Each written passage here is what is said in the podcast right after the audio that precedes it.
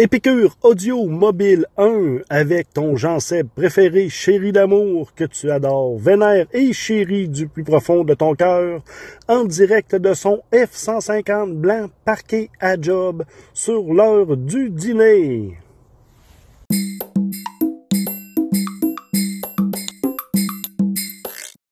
En tant que podcast portant le nom de Épicure, il faut bien que je te jase, parfois de bouffe, de bière, de vin, de sexe et tout autre plaisir.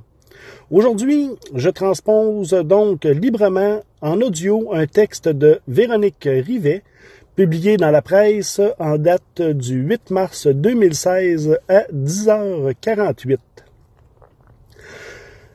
À la lecture d'une note de dégustation sur une bouteille de vin, arômes de cassis, de tabac, de vanille et d'anis, par exemple, certains se demandent peut-être Et veux-tu bien me dire pourquoi ça sent pas le raisin?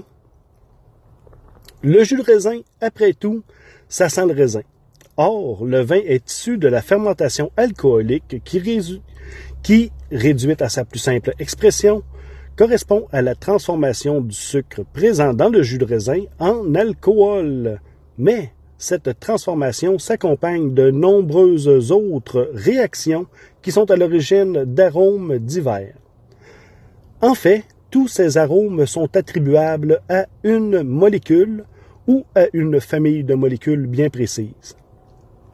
Un vin peut contenir des centaines de composés aromatiques, très divers.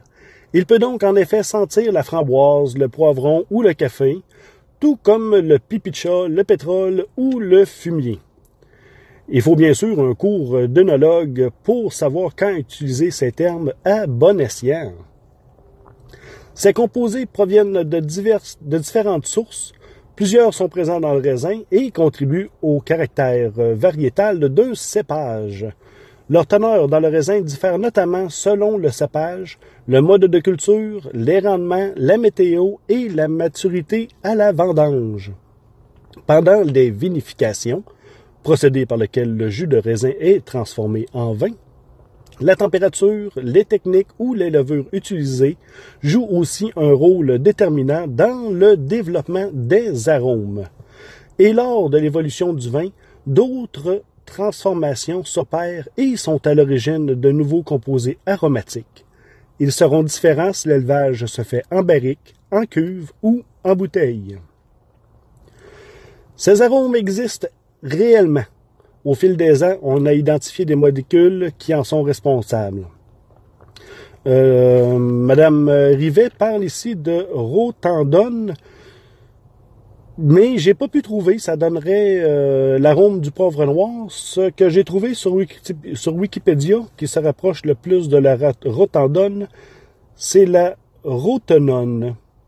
Et c'est à noter que c'est un insecticide bio qui lutte contre les larves de cicadelles jaunes. Veuillez aussi noter que depuis 2011, il a été, euh, euh, prouvé que c'est un neurotoxique qui pouvait augmenter le risque de maladie de Parkinson.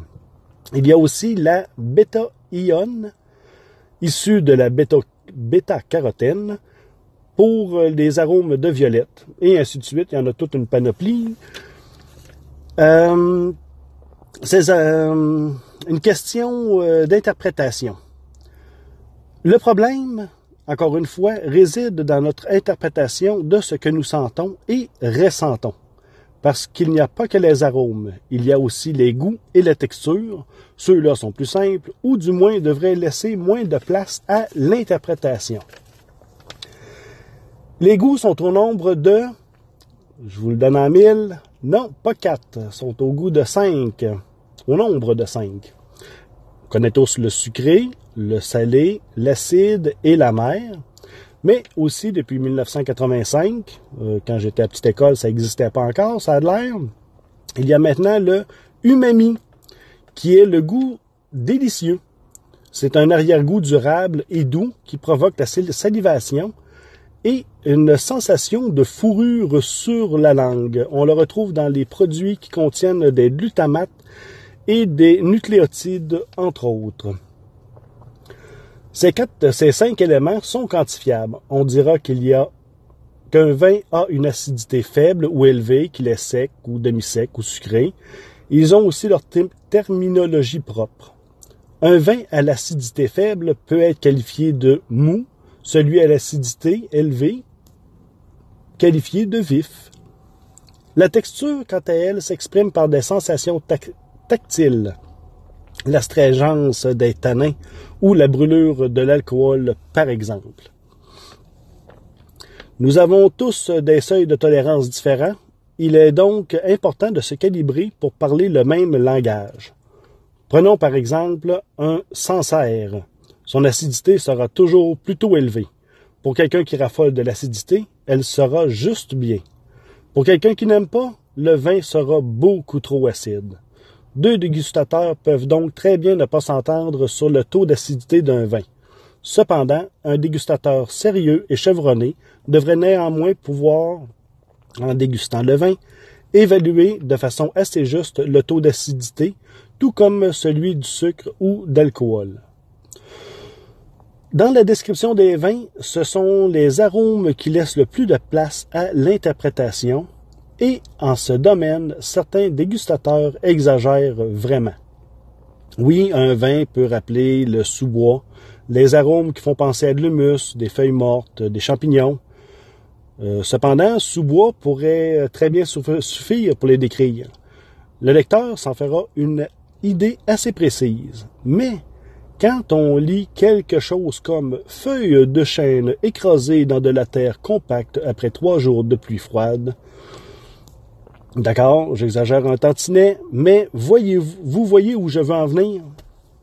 Plutôt que de témoigner d'un prétendu expertise, ce genre de description camoufle un manque de compétences et et n'aide en rien à comprendre ce que goûte le vin. Personnellement, je m'y perds toujours lorsqu'il y a un petit peu trop de prose à la description euh, d'eau, euh, d'eau de vie euh, incroyable avec des notes violettes et on s'y perd. Pour la convivialité, au fur et à mesure qu'on exerce son odorat, on devient de plus en plus précis. Oui, nous faisons la différence entre une pomme verte et une pomme jaune. Elles n'ont pas la même odeur tout comme une pomme fraîche, une pomme belette, une pomme cuite. Et le type précis d'arôme que nous identifions dans un vin peut nous renseigner sur son cépage, sa provenance, son mode de vinification, son âge, tout autant que les textures et les goûts. C'est le propre de la dégustation analytique. Pardon? Mais est-ce qu'un compte-rendu de dégustation analytique est la meilleure façon de parler du vin?